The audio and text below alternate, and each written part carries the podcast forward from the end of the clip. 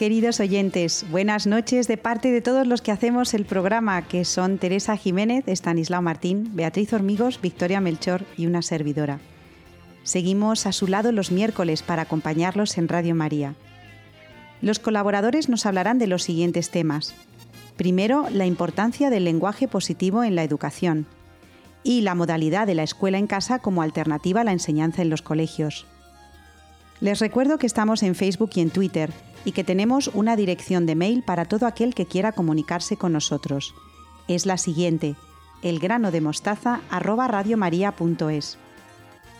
Tenemos muy presentes a todos los voluntarios de Radio María que hacen posible esta emisión y dedicamos este programa a los oyentes que están enfermos, a sus familias y a los que han fallecido. Os llevamos a todos en el corazón y os encomendamos al corazón de Jesús y a María Auxiliadora con mucho cariño. Quédense con nosotros en Radio María y no se arrepentirán.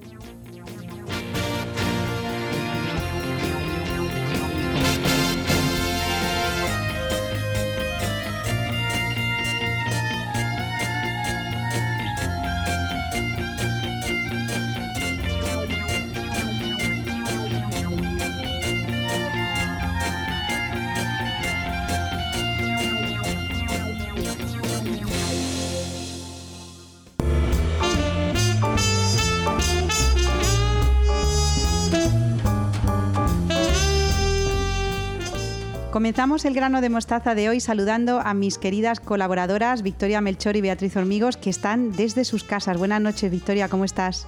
Buenas noches, Ana. Bien, muy bien. Beatriz, ¿cómo estás? Pues muy buenas noches, Ana. Hola, Victoria, buenas noches. Y buenas noches a todos nuestros oyentes. Hoy, si te parece bien, pues vamos a hablar de la importancia del lenguaje positivo en la educación y el aprendizaje de nuestros pequeños, Ana lo que se conoce en psicología como el efecto Pigmalión o la profecía autocumplida, ¿verdad, Beatriz? Eso es. Tenemos una gran responsabilidad sobre otras personas, basada en la imagen que tenemos de ellas. Así, si yo me comunico con mi hijo de una manera positiva, reforzando lo bueno, lo bueno que hay en él, mi hijo se comportará de tal manera que mis expectativas sobre él sean ciertas.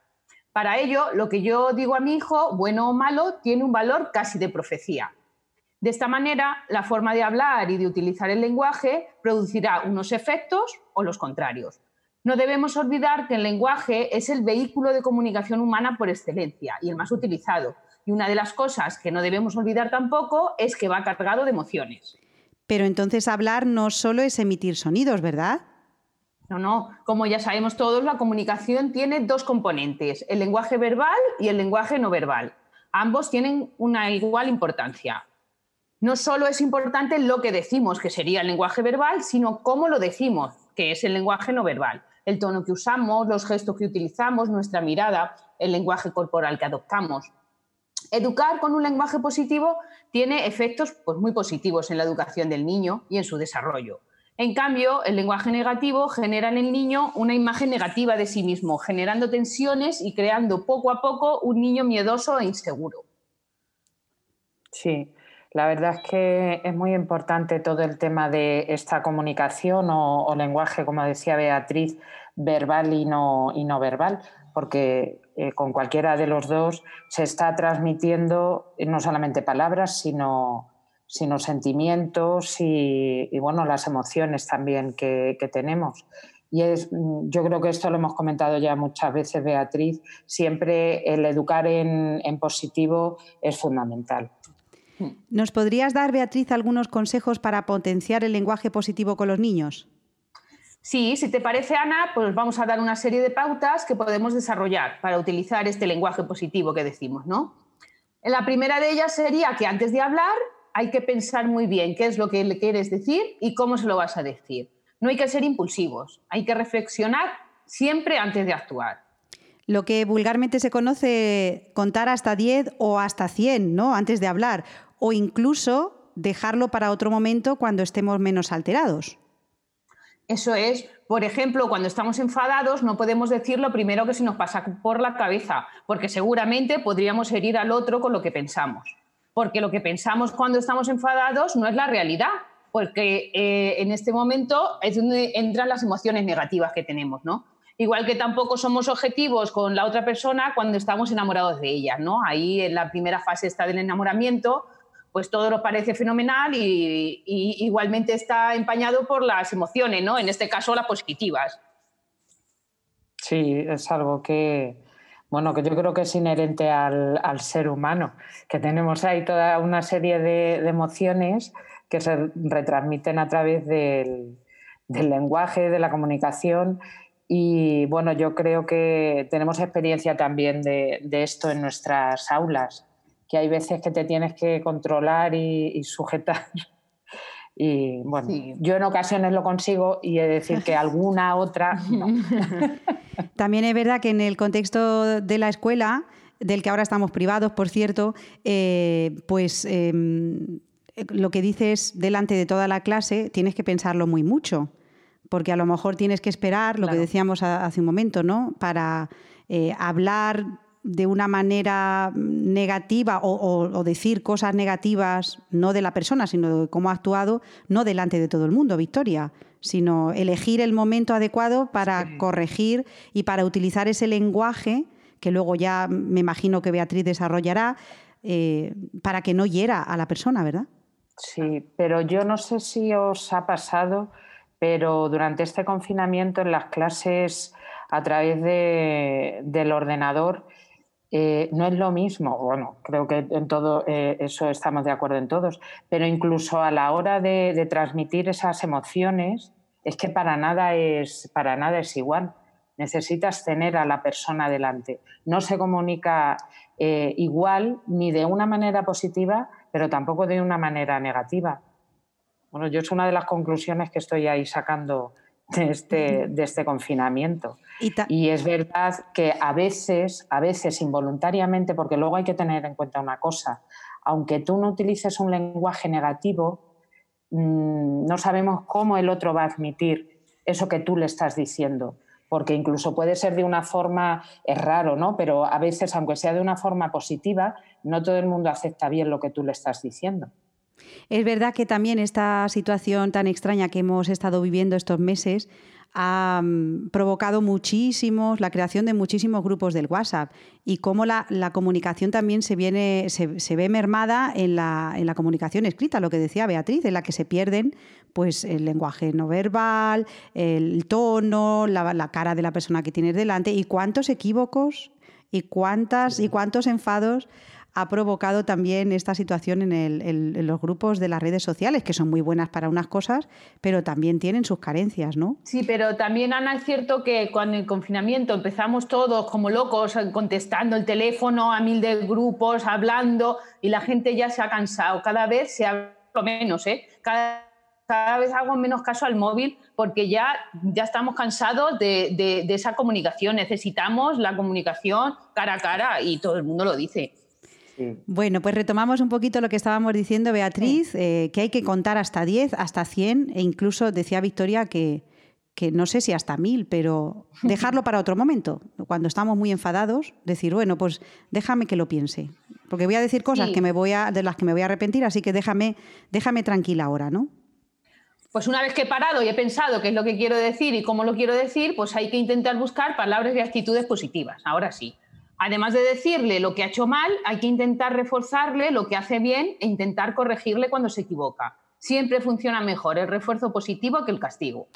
Yo creo que aquí hay un problema que es eh, cuando hay que ser muy claros sobre lo que ha hecho mal. O sea, tampoco se le hace un bien al niño cuando se le niega la realidad y dice, no, es que tú mm, eres perfecto, ¿no? Cuando a veces tenemos estos padres que no son capaces de ver lo que hacen sus hijos, que no es que su hijo sea malo, sino que en esta situación se ha comportado mal, ¿no? Claro, pues cuando tengamos que regañarlo, mm, porque a veces es necesario regañar al niño porque se equivoca, no hay que utilizar insultos ni comparaciones. Muchos padres y muchos educadores pues cometemos la equivocación de cuando hay un hermano que, por ejemplo, es muy buen estudiante y se porta muy bien y un hermano que no lo es tanto, pues caemos en esa equivocación de comparar al que se porta mal con el que se porta bien. Con frases como mira a tu hermano, lo bien que se porta, las notas que saca. Eso deberíamos evitarlo siempre, porque así el niño que no se porta bien siente rechazo tanto hacia su hermano como hacia él. Cada individuo es único y así lo tenemos que tratar. Nunca debemos comparar.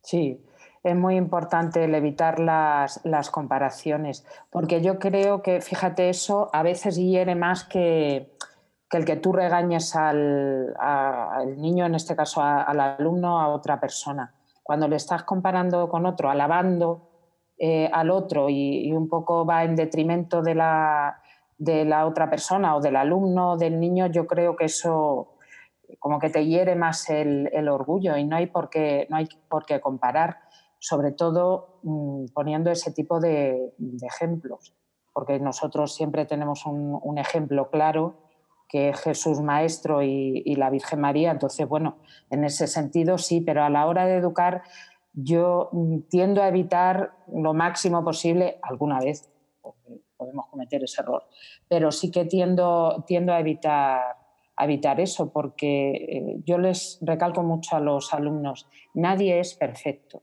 Todo el mundo, todo el mundo, y siempre les digo, incluida yo, cometemos errores y nos equivocamos.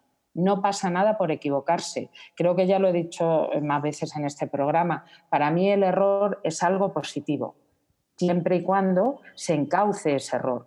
Y bueno, pues lo que, lo que ha dicho Beatriz, el, enseñarle al niño el por, qué, el por qué eso está mal, darle una explicación.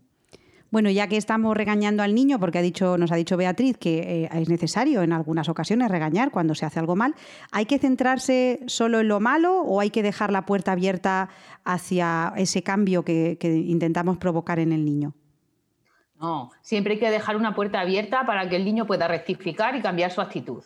Le debemos comunicar que todo el mundo se equivoca, como ha dicho Victoria, y que lo malo no es equivocarse, puesto que uno aprende, no aprende si no se equivoca, sino que lo importante es, o el problema está en si no sabemos rectificar. Ese es el problema. Otro consejo que podemos dar es que en lugar de regañarlo sin más, pues hay que explicarle qué es lo que nosotros queremos que haga y cómo lo debe hacer. Me explico. Por ejemplo, hay que decirles, pues, no hay que decirles que han doblado mal la ropa. Lo que hay que decirles es, ven, vamos a doblar la ropa juntos y así ya verás cómo se hace y la próxima vez, pues tú lo vas a hacer sin ningún problema, ¿vale? No hay que regañarles, sino decirles qué es lo que queremos y dónde queremos llevar, que, llegue. Otro, otro, consejo pues sería darle las herramientas para que lo consigue, porque está claro que cuando se comporta de esa manera es porque carece de dichas herramientas o no sabe cómo utilizarlas. Y cuando ya se lo hemos explicado y Victoria, se lo hemos requete explicado y no es la primera, ni la segunda, ni la... Bueno, ya, los padres eh, y los profesores que nos escuchan saben de lo que hablamos. Eh, ¿Tenemos que castigar? ¿La alternativa del castigo es positiva? ¿Qué tenemos que hacer, Victoria?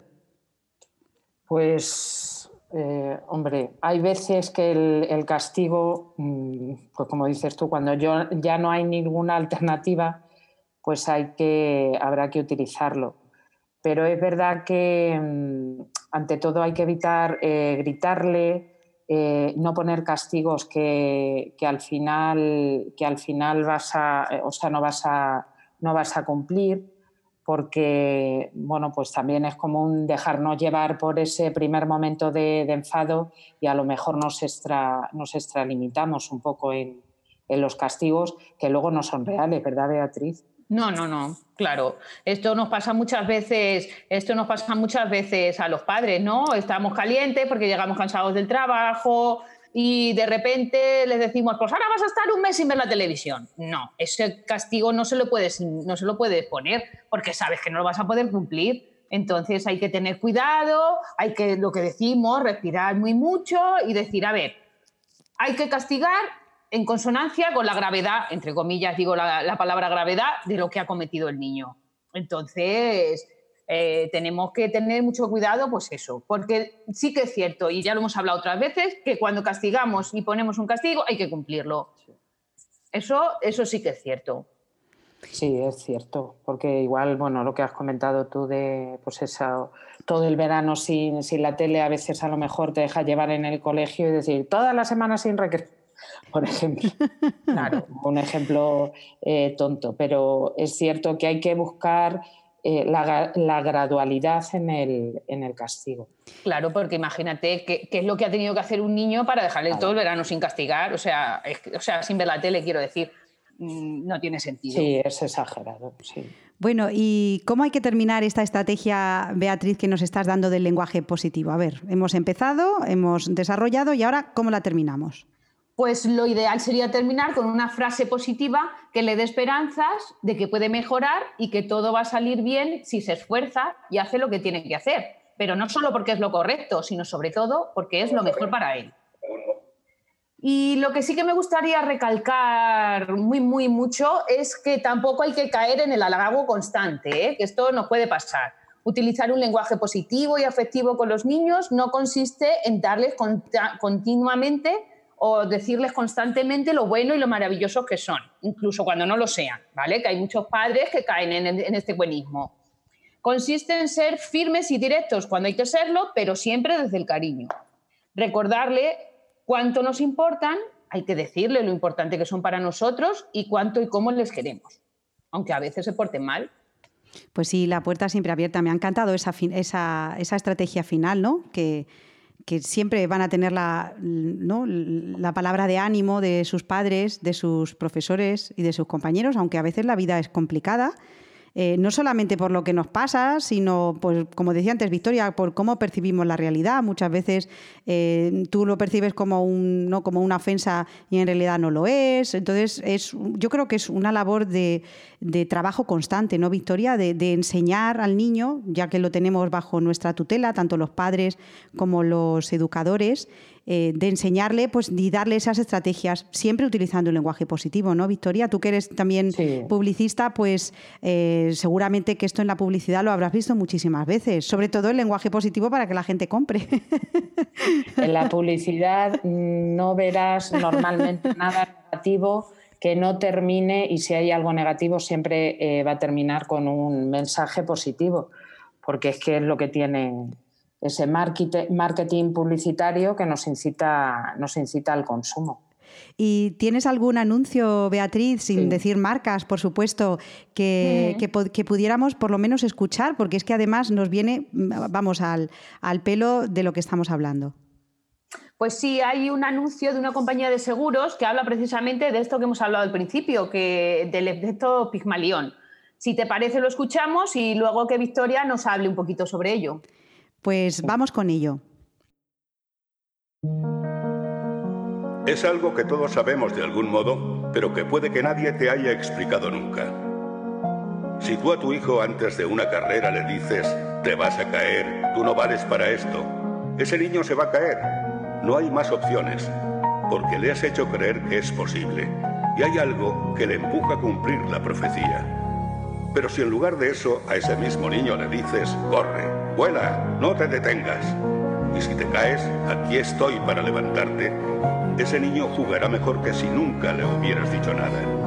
Hay una responsabilidad ineludible en cómo hablamos, en cómo tratamos a los demás, porque nuestras palabras tienen un poder más grande de lo que nunca hubiéramos imaginado.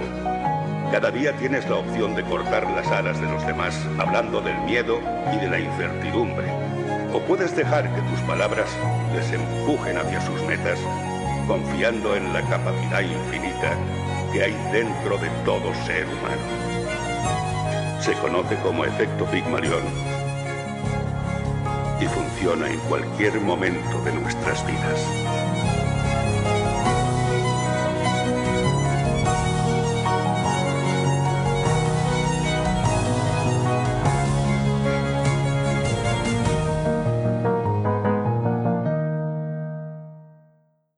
Bueno, Victoria, acabamos de escuchar este anuncio y ahora, si te parece, pues muy brevemente nos podrías explicar un poquito eh, a qué hace referencia y, yo creo que también eh, con lo que nos ha dicho Beatriz, pues lo apoya bastante, ¿verdad? Sí, sí, sí. Este es un concepto, además, eh, que se estudia en psicología, el efecto Pygmalion, y el anuncio lo refleja, lo refleja claramente. Como si tú a un, a un niño le, estás diciendo tú no vas a poder, no eres capaz de hacer esto, aquí se nos muestra eh, sobre todo en el, ámbito, en el ámbito deportivo, pero fíjate, también pone cuando un niño empieza a andar o alguna persona que ha tenido algún, algún accidente. Si estamos continuamente diciéndole no eres capaz, no vales para esto, ese niño va o esa persona va a fracasar Sin embargo, si siempre hay una actitud positiva, pues va a ser todo, va a ser todo lo contrario. Al final de tanto eh, repetirse, eh, tu cerebro va a crear esa, sinergia que se produce y seguramente lo conseguirás, porque el esfuerzo mm, yo creo que es, un, es algo psicológico que nos ayuda a todo ser humano a, a seguir adelante, pero es verdad que hay que potenciarlo y hay que estar siempre pensando en positivo, aunque haya, aunque haya caídas. Y este anuncio, la verdad es que lo refleja muy bien.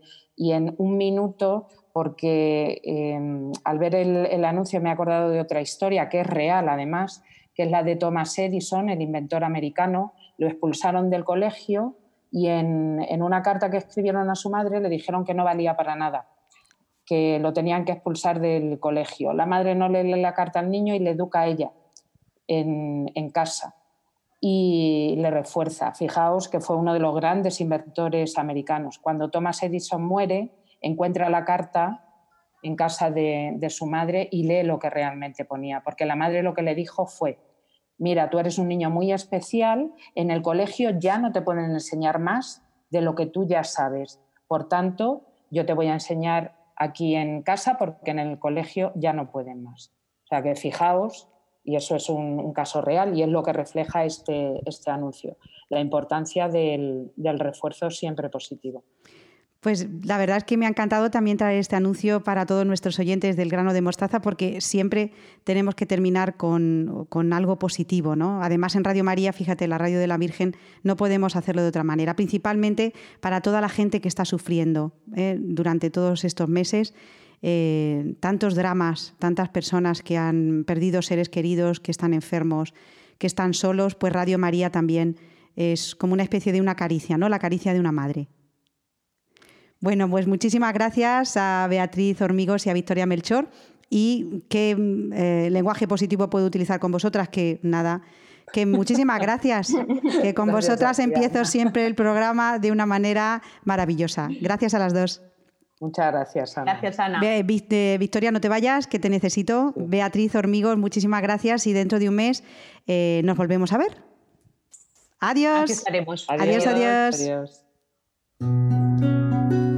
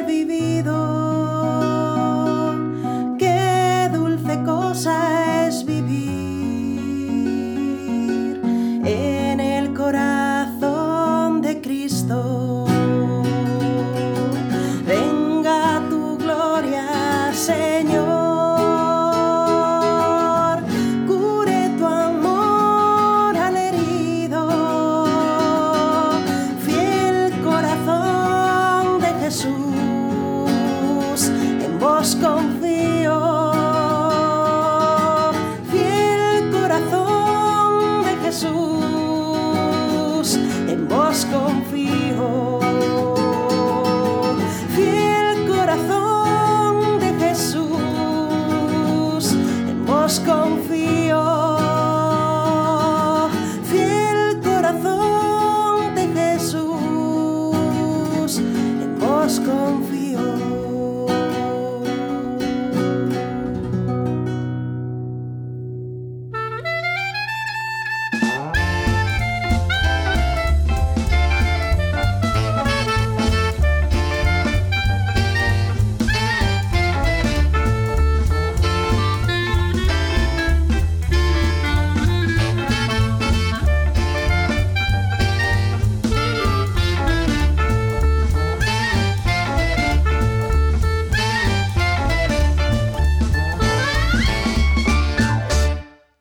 Estamos en Radio María en el grano de mostaza y continuamos con nuestro colaborador Estanislao Martín, al que saludo como siempre con mucho cariño. Buenas noches, Estanislao, ¿cómo lo llevas?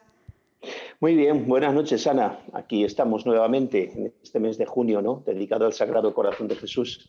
Les mandamos un saludo muy afectuoso a todos nuestros oyentes y a los seguidores del programa. ¿Y cómo has llevado este tiempo de confinamiento, Estanislao? ¿Te ha sugerido alguna idea para el programa? Eh, yo personalmente muy bien, ¿eh? sin ningún problema. Me ha pesado un poquito la carencia de la Eucaristía diaria, a la que estábamos quizá demasiado bien habituados. ¿eh? Aunque bueno, pues con mucha paz, eso es así, ¿no? Y obedeciendo lo que nos han dicho, pues ya está, muy bien. Y luego me decía si el mm, confinamiento me ha sugerido alguna idea para el programa. Pues sí, sí. Cuando estrenábamos programa, ya hará cinco años en octubre, si Dios quiere, grano de mostaza, empezó hace cinco años, pues al presentar mi sección, como el nombre de la sección es La familia cristiana, santuario, escuela y taller, yo hice una pequeña referencia a la familia como escuela y me recuerdo que dije alguna cosita muy breve sobre el movimiento de la escuela en casa, ¿no? más conocido por su expresión en inglés, homeschool. Pues bien, dada la situación actual a la que nos obliga esta pandemia del coronavirus, creo que no estaría de más hablar hoy sobre esta modalidad de educación, que es una modalidad de la que tal vez tengamos que echar mano por necesidad, aunque no nos guste mucho, ¿no? No sabemos ahora cómo discurrirán los acontecimientos, pero creo que puede estar bien decir algo sobre este movimiento educativo doméstico, vamos a decir. Bueno, decías que se llama homeschool, que en inglés es la escuela en casa. ¿Y en qué consiste este movimiento para explicárselo a nuestros oyentes, Stanislao? Pues en lo que dice su nombre, en que los niños, en lugar de seguir su escolarización en un colegio, la siguen en el propio domicilio a cargo de sus padres. Esta es la esencia del movimiento. Y luego hay toda una serie de cuestiones prácticas con las que se vienen chocando los padres que se interesan por la escuela en casa, porque no siempre se puede llevar a cabo. Ocurre que no en todos los países la escuela en casa está reconocida legalmente, por ejemplo, en, el nuestro. En España la escuela en casa no es legal porque no está contemplada esta modalidad por las leyes. Aunque también hay que decir que tampoco está absolutamente cerrada más bien está en una situación de vacío legal. ¿no? La cuestión es bastante compleja. Hay vacíos legales, como digo, y eso hace que la mayor parte de los padres se muestren inicialmente muy reticentes a la escuela en casa. Pero aún así, lo que sí me parece interesante es que esta opción se conozca. Y también me parece oportuno animar a quien esté interesado a que busque información por si acaso tuviera que echar mano de ella, porque hay mucha información. En Internet hay bueno, como de todo, de este tema como de todo, ¿no? Eh, páginas web, blog, etc. ¿Y a ti te, te, parece, Stanislao, que la escuela en casa es una modalidad de educación válida? Como has dicho antes, la situación del confinamiento nos ha obligado a, practicarla, ¿no? A practicar esta escuela en casa o una, como una especie de escuela en casa, que a lo mejor no es esto lo que no quieres contar.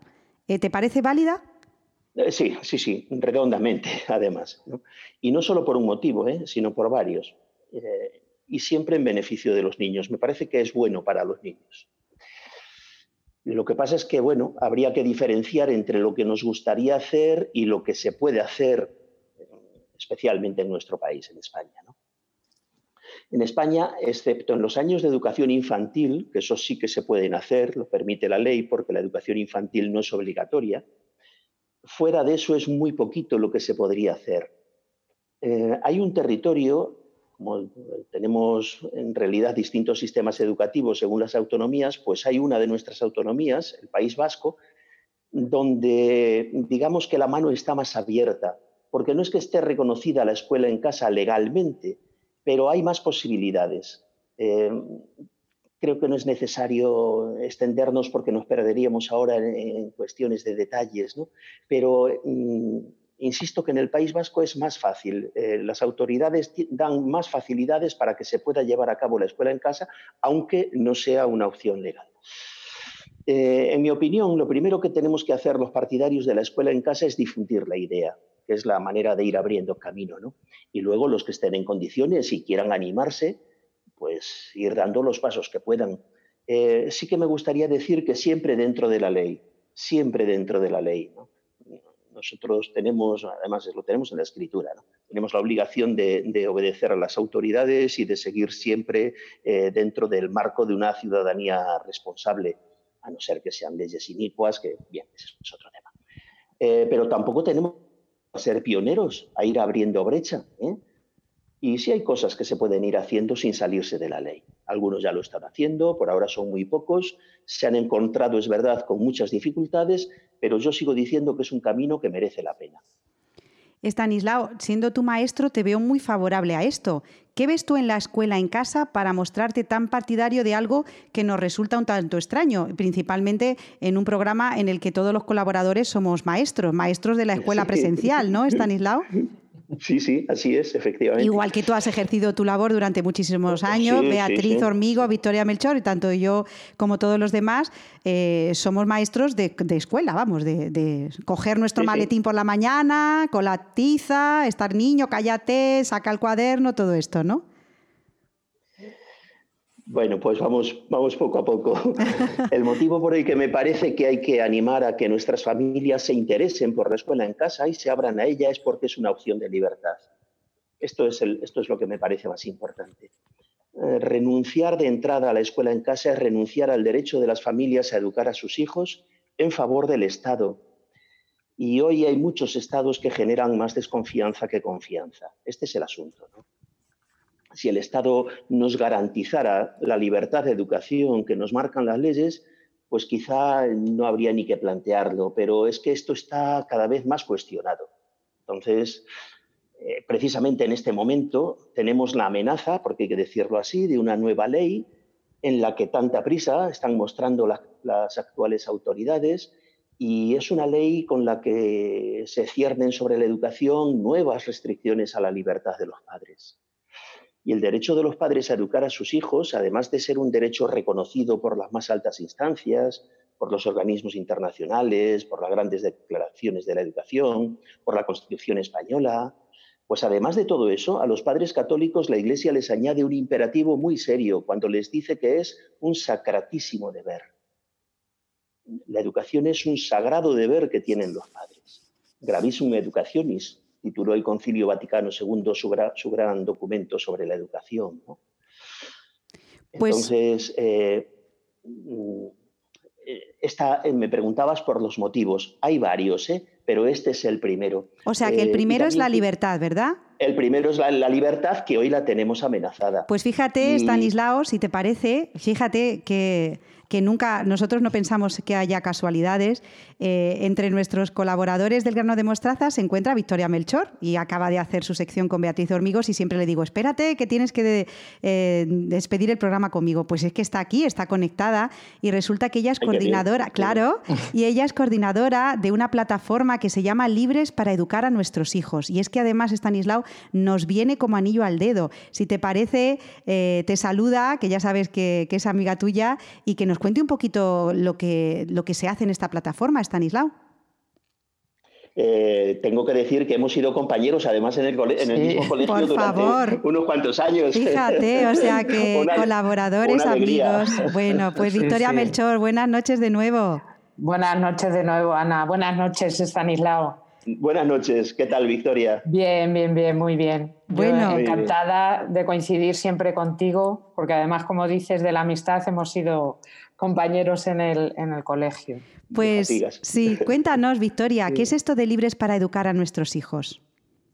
Es una, una, plataforma que se creó, nace de una iniciativa del arzobispo de Toledo entonces, don Braulio Rodríguez, y se creó en el 2017, creo, hace ya tres años, y aunque mm, el inicio fue por iniciativa del arzobispo de Toledo, eh, se constituye como plataforma eh, un poco independiente, en la que principalmente estamos colaborando profesores, educadores, padres de familia, psicólogos, abogados. O sea, hay un, compendio grande de, profesionales, no solamente del ámbito educativo, sino de otros, de otros ámbitos. Y esta plataforma nos basamos principalmente en el artículo 27 de la Constitución española, que es el que rige el derecho a la educación y la libertad de enseñanza. Nosotros la, desgranamos como en cinco, en cinco apartados en cinco ejes, los llamamos así. El primero de ellos es la libertad de educación, el segundo la libertad para elegir el modelo educativo, el tercero libertad para cursar la asignatura de religión, el cuarto libertad para educar en, moral, en la moral y el quinto libertad para eh, la participación en los centros. Fíjate que eh, todos los ejes como decía Stanislao, hablan de libertad, porque así lo recoge el derecho constitucional. Yo creo que, eh, aparte del deber como, católicos que, tienen los padres y que tenemos los educadores católicos, es un derecho que tiene todo el mundo, independientemente de sus, creencias, porque está recogido así en la Constitución. Entonces, nosotros defendemos ante todo esa libertad de educación y al hilo de lo que viene comentando Stanislao, se recoge muy claramente en el primer eh, eje, que es la libertad de educación. ¿Por qué? Pues porque el Estado simplemente complementa a la educación de los padres. Los padres van a ser siempre los primeros educadores de sus hijos y son los que tienen la libertad para elegir qué tipo de educación quieren dar. Yo creo que en este, en este momento actual en el que nos encontramos, pues eh, todos los padres habrán reflexionado sobre el tema de la educación, porque eh, aunque los profesores hayamos suplido de alguna manera el no estar en las aulas a través de los medios eh, digitales, pero realmente ahora quienes se han ocupado de la educación casi al 100%, diría un 90%, han sido los padres. Ellos son los que ahora mismo están educando realmente a sus hijos pero no es porque sea ahora por las circunstancias, es que es lo que tienen que hacer siempre. Entonces, el Estado no va a sustituir eh, nunca y, por supuesto, no debería, no debería nunca imponer ni con ideologías ni nada. Comentaba Stanislao la ley. Eh, Libres para Educarse se unió hace menos de, un mes, sí, ahora unos 15, 20 días, pues eh, a una nota de prensa con, bueno, con más eh, tanto centros educativos como otro tipo de plataformas y hay asociaciones, porque nos parece totalmente, bueno, pues injusto. A lo mejor no es el, sitio aquí para hablar, de, para hablar de eso. Simplemente es para mostrar cómo el Estado solo tiene un papel subsidiario en el tema de la educación. No tiene el, papel protagonista. Ese papel lo tienen eh, los padres. Y, por supuesto, los padres también eh, deben poder elegir cómo quieren educar a sus hijos moralmente, según las convicciones que ellos tienen. Incluso tienen derecho a participar en la gestión educativa de los centros, que esto es algo que yo creo que muchos de los padres desconocen, pero es que está recogido en el artículo eh, de nuestra Constitución española. Es, la verdad es que es una, tarea ardua la que, la que se lleva a cabo en el, en el campo de la educación, no solamente de los padres, sino también de los maestros, y es que es un conjunto. O sea, yo creo que los, maestros, los profesores ayudamos a, los padres y es una labor que tiene que ser así. Y a través de esta plataforma lo que pretendemos es eh, bueno, pues que se respete esa libertad de, educación que tienen los, los, padres y también un poco potenciar ese papel principal de los padres como educadores. Bueno, Estanislao, fíjate que, lo que acaba de decir Victoria apoya absolutamente lo que tú decías, ¿no? El derecho a la libertad de educación. Claro. Eh, el asunto está en que todo lo que está diciendo que es así, eh, eso lo está sufriendo el papel. En el papel está. En la realidad, pues empezamos, algunas personas empezamos a cuestionarnos que esto sea así. Más bien, quizá nos tememos que no sea así en un futuro próximo. No lo sabemos, no lo sabemos. A mí me parece, por lo mismo, ¿no? Es repetirlo, pero a mí me parece que hay que mm, abrir, hay que ir conociendo esta, esta vía porque puede ser útil. ¿eh? Es una alternativa para la educación en, libertad. Porque la orientación la fijan los padres, cada uno de acuerdo con sus criterios, con sus planteamientos de vida, con su fe religiosa, con su ideología política. La escuela en casa es un movimiento multicolor y multiforme, porque, bueno, esto es como si nos preguntamos de qué, ideología es la Renfe, pues de ninguna. Ahí montamos todos, ¿no? Cuando uno coge el tren, no se le pregunta qué, valores tiene. Pues lo mismo, la escuela en casa, pues hay tantas escuelas en casa como familias, ¿no? Y, bueno, cuando, cuando el Estado lo garantiza, bien está pero si el Estado no lo garantiza o incluso eh, puede entrometerse en terrenos que no le corresponden, eh, las familias deberían reaccionar. Bien, bueno, pues yo, ahí hay una, ¿no? Ahí hay una posibilidad de la asociación, ¿no, Victoria? Siempre hemos hablado de que eh, cada uno individualmente tiene menos fuerza que si nos asociamos. Pues eh, ahí está, eh, libres para educar como cualquier otra que, ¿no? que les pueda interesar. Pero en Radio María, pues nosotros ofrecemos también lo que tenemos y, es una alternativa, como decía también Stanislao, muy válida, que la gente se forme, que busque, que, que hay, hay alternativas y hay, hay formas distintas de decir basta, ¿eh? ya no, podemos, porque están en juego nuestros hijos. Es que nos olvidamos, Estanislao, de que son menores y los menores están em, especialmente cuidados, porque cuando uno ya se supone que es maduro, a partir de los 18 años, cuando uno va a la universidad, la libertad de cátedra es eh, absolutamente mayor que la que hay en los institutos o la que debería de haber en los institutos, ¿vale? Porque se supone que los niños están protegidos están protegidos ante ideologías, ante planteamientos que pueden chocar o no con los que tengan los padres. Y se supone que la patria potestad de los hijos, hasta ahora, Estanislao Victoria la tienen sus padres. Sí, sí, es que. Sí, claro. Hasta ahora. Lo que pasa es que este es un terreno que se está invadiendo, lo sabemos mm, porque conocemos el terreno que pisamos, eh, se está invadiendo permanentemente. Esto, mm. es, esto es así. Entonces. Pero bueno, es verdad que de la andadura esta eh, que llevamos con Victoria estos años de Libres para Educar, como hemos dicho antes con Beatriz Hormigos, siempre tenemos que adoptar un lenguaje positivo, ¿verdad, Victoria? Sí, sí, sí. Sí, yo creo que siempre hay que ir, y es algo que, fíjate, Ana, siempre hemos defendido en la, en la plataforma, la actitud positiva y sobre todo de diálogo. Eso es. Hay que, hay que dialogar, mm, enfrentarse, bueno, pues yo creo que siempre eh, tiene que ser la última, la última postura. Porque además nosotros sobre todo lo que pretendemos es sensibilizar a los padres de este derecho que tienen y por ahí es por donde actuamos. Siempre positivo, claro. Pues muchas gracias, Victoria Melchor, que hija, vales para todo. Además, qué maravilla contar contigo y con Beatriz y con Estanislao en el grano de mostaza. Soy muy afortunada.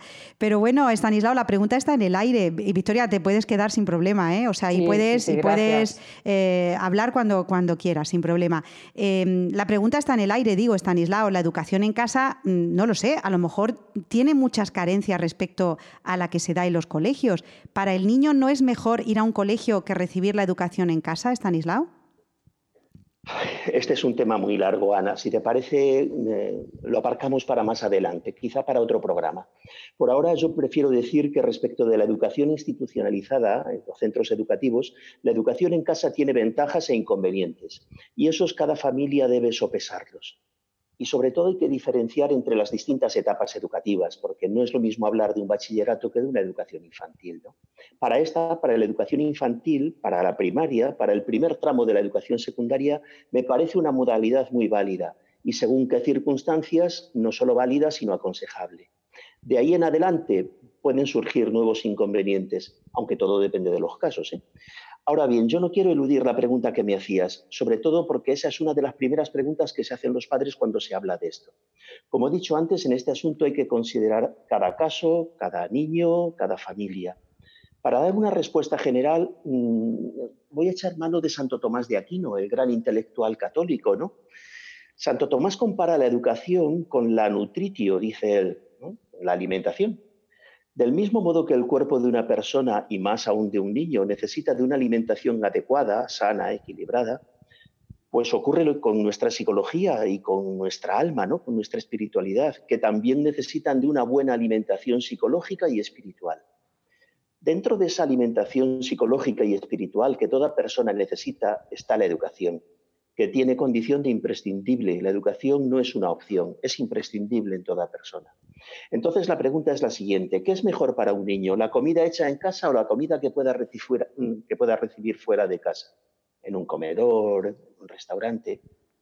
Pues hombre, yo quiero pensar que una gran parte de padres dirían que la comida que les hacen ellos en casa, porque son quienes mejores, mejor conocen a sus hijos. Aunque mm, al mismo tiempo, ¿eh? de inmediato, hay que decir pues que hay muchas familias que por sus circunstancias, por su economía, por el trabajo de los padres, por los horarios, etcétera, bien que lamentarán no poder hacérsela ellos, teniendo que optar por el comedor o por la comida en tupper o por bocadillos o por comida envasada o bien. Pues algo parecido con la educación. Lo que no sería bueno para el niño es que la única alimentación fuera siempre y solo la que se recibe fuera de casa. Pues yo creo que has... sí, sí, sí. Has, has tocado un tema muy interesante, principalmente porque lo hemos vivido, o sea, lo hemos experimentado estos meses. No sé si esto ya no lo explicarás en otros programas, Stanislao, si esto que hemos vivido es exactamente el homeschooling, la escuela en casa, pero no, no, por eso, por eso te digo. Está muy lejos, está muy lejos. Por eso te digo que a lo mejor eh, viene, nos viene muy bien como inicio ¿no? de, conversación. Eh, hasta que lleguen estos nuevos programas, que me imagino eh, que tratarás este, este tema, ¿qué dirías a los oyentes que, oye, se les ha encendido una bombilla y dicen, pues, oye, pues a lo mejor lo que nos está contando Stanislao nos interesa, lo que nos ha dicho Victoria nos interesa? ¿Dentro de la libertad? Pues, sí, claro, sí, sí, por supuesto, por supuesto que sí. Pues a ver, yo les diría mm, que se movieran sin prisas, pero sin perder el tiempo. Para quien tenga interés, los primeros pasos deben ir dirigidos a recabar información. Como he dicho antes, en, en Internet perdón, hay información abundantísima, páginas web, hay asociaciones, hay tutoriales, hay blogs, etcétera, ¿no? Como todo lo de Internet, lo más prudente es discernir entre lo que se nos, ofrece, pues porque hay mucho y hay de todo. Y en este campo de la escuela en casa, pues nos podemos encontrar con ofertas muy, muy, muy variadas. ¿no? El abanico es muy amplio. Eh, familias creyentes que por motivos religiosos prefieren que sus hijos no reciban enseñanzas contrarias a su fe. Eh, otros eh, eligen la escuela en casa por motivos naturalistas, ¿no? porque prefieren pasarse todo el, tiempo que puedan con sus hijos aprendiendo directamente de la naturaleza, una educación de tipo rusoniano o algo así. Los hay animalistas, los hay pues, anarquistas de diversos pelajes, vamos, ¿no? están en contra de toda la norma y por eso no quieren colegios. O sea que, a ver, eh, yo me he mostrado y me sigo mostrando partidario de la escuela en casa, pero a ver que la oferta es muy amplia. ¿eh?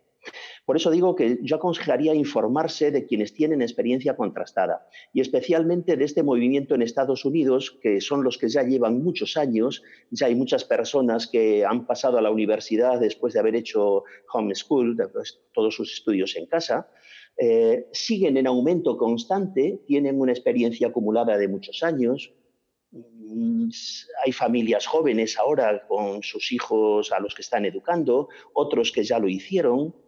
Bien, no quiero dejar de mencionar que Radio María de Estados Unidos ha hecho una apuesta muy seria en apoyo de la educación en casa. ¿eh? Radio María Homeschool Lifeline es eh, la sección, el apartado que tiene Radio María eh, USA, Radio María Estados Unidos. Dentro de los contenidos de Radio María USA, la web se puede encontrar tanto en inglés como en español. Eh, en su programación es muy fácil encontrar homeschool. Están como eh, habitualmente ¿no? los programas ordenados alfabéticamente, pues te vas a la H, homeschool. Y bien, pues hay una serie de audios de Katy Moran, que es una veterana católica de la educación en casa, es una madre de cinco hijos, con una formación universitaria amplísima y muy sólida como docente católica. Y ella está aconsejando mucho sobre la escuela en casa. Es verdad que tiene un inconveniente esto que estoy diciendo, y es que todos estos audios están en inglés. Pero bueno, ese inconveniente hoy es menor y algunas domináis el inglés también Hombre, como el español. Se supone que somos maestras de inglés, que cuando los Claro. niños hayan pasado por nuestras manos algo sabrán. y una de las cosas que siempre les decimos sí. es que no usen los traductores porque no sirven para nada. Sí. Claro. Así que cuidado con los traductores. Pero sí es verdad que nos, das, nos dan muchísima información aquí y vías, ¿no? Para, Sí. para informarse. Me parece muy, muy interesante, porque además, eso, ejerciendo el derecho a la libertad que todo el mundo tiene. Es decir, bueno, pues a mí esta opción no me parece mal, voy a informarme. Y además Radio María, principalmente la sección en Estados Unidos, pues lleva ya muchos años trabajando y tiene una sección específica sobre la escuela en casa. O sea que me parece muy conveniente, eh, Estanislao. Muchísimas gracias. Sí, sí. Eh, a ver, para los, nuestros compañeros maestros que nos estén oyendo, pues ya ven que no estamos tirando ninguna piedra contra nuestros tejados, pero la libertad lo merece y la, y la educación que los padres quieren dar a sus hijos también lo merece. Eso hay que defenderlo porque está, está por encima de cualquier otra consideración. Bueno, pues Estanislao Martín, creo que hemos abierto aquí un camino que yo creo que debemos seguir explorando porque nos va a llevar a, a lugares interesantes, principalmente para la gente que, que eh, quiera abrir horizontes. Y yo creo que Radio María pues, es. es un sitio muy, muy interesante para, para escuchar lo que no se escucha en otros sitios. Siempre lo decimos, ¿no? En el grano de mostaza. Y si alguien también está interesado ejerciendo esa libertad, pues Victoria Melchor, me gustaría que eh, nos informaras de cómo podemos eh, saber más de Libres para Educar.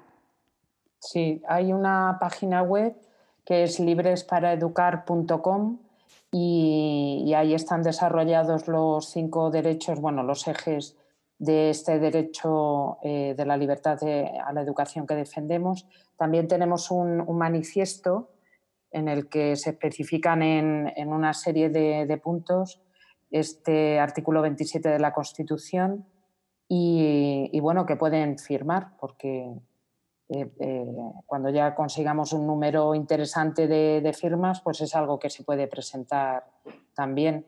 Hay artículos de, de formación, de opinión, por ejemplo, tenemos la Gravísimos Educationis, que mencionaba antes Stanislao, y artículos, la verdad es que muy, muy interesantes sobre esta libertad de educación que tienen los padres en todos los sentidos, en esos cinco ejes que, que os he comentado, pero bueno, también habla, habla un poco de todo. Yo animo a los oyentes de Radio María que, que naveguen un poquito por la, por la página y que se informen. Mirad, ya para terminar os cuento una anécdota que escuché de San Juan Pablo II, que decían que dura, era, era hiperactivo, lo que se llama ahora hiperactivo, que si Beatriz Hormigo nos escuchara diría que ahora todos los niños son hiperactivos. Bueno, pues dicen que San, San Juan Pablo II podía hacer varias cosas a la vez y las hacía todas con interés y con atención. Y en el Concilio Vaticano II le, le veían muchas veces eh, leyendo libros del marxismo, porque decía que al enemigo hay que conocerlo y hay que leerlo. Así que hay que leer y hay que formarse, como dice Victoria. Hay que, hay que saber a lo que nos enfrentamos. Stanislao también es, es, pionero en esto, ¿no? En la educación hay que saber a lo que nos enfrentamos, que no nos pillen desprevenidos. Stanislao, sí. ¿qué te parece? Qué bien. Me parece completamente de acuerdo. si hay que firmar, firmamos. Bueno, pues nada, ya saben todos nuestros oyentes del grano de mostaza que estamos encantados de escucharles. Tenemos una dirección de mail que se llama elgranodemostaza@radiomaria.es y estamos deseando que nos escriban y a ver, a ver qué piensan ustedes de la escuela en casa, del homeschooling. Ya saben que en Radio María temas que no encuentran en otro lugar. Aquí siempre una, un sitio para la esperanza, como siempre decimos. Estanislao Martín, Victoria Melchor, muchísimas gracias. Cuidaros mucho, cuidad a los que tenéis también a vuestro cargo y nos vemos dentro de un mes. Adiós.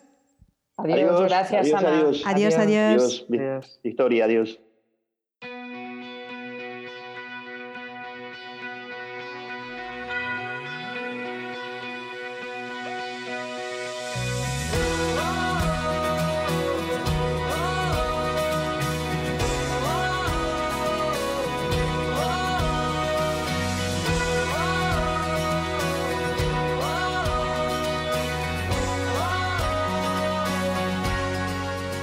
María te acerca a los testimonios de nuestros oyentes y cómo han cambiado sus vidas al escuchar Radio María a través de la exposición Una radio que cambia vidas. Ya que la exposición no puede seguir su tour por España, te invitamos a visitar de forma virtual la exposición Una radio que cambia vidas, una exposición que recoge y presenta el carisma, actividad y programación de Radio María. Visita la exposición aquí, www.vuelveacasa.es exposición virtual.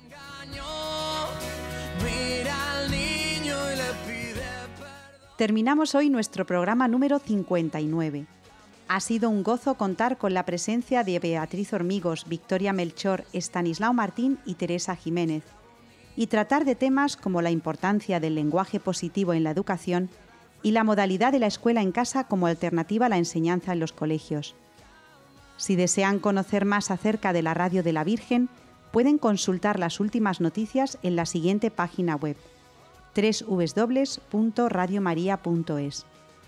Además, si alguno de ustedes quisiera recuperar algún programa, solo tienen que visitar la página www.radiomariapodcast.es. Ya saben que nos vemos los miércoles a las 9 de la noche y en cualquier momento que ustedes deseen a través de la dirección de mail elgranodemostaza@radiomaria.es. Solamente me queda darles las gracias por habernos elegido y espero volver a contar con todos ustedes dentro de un mes, el próximo 8 de julio de 2020. Hasta entonces, seguimos conectados en Radio María. Les dejo con los servicios informativos. Muchas gracias, cuídense y adiós.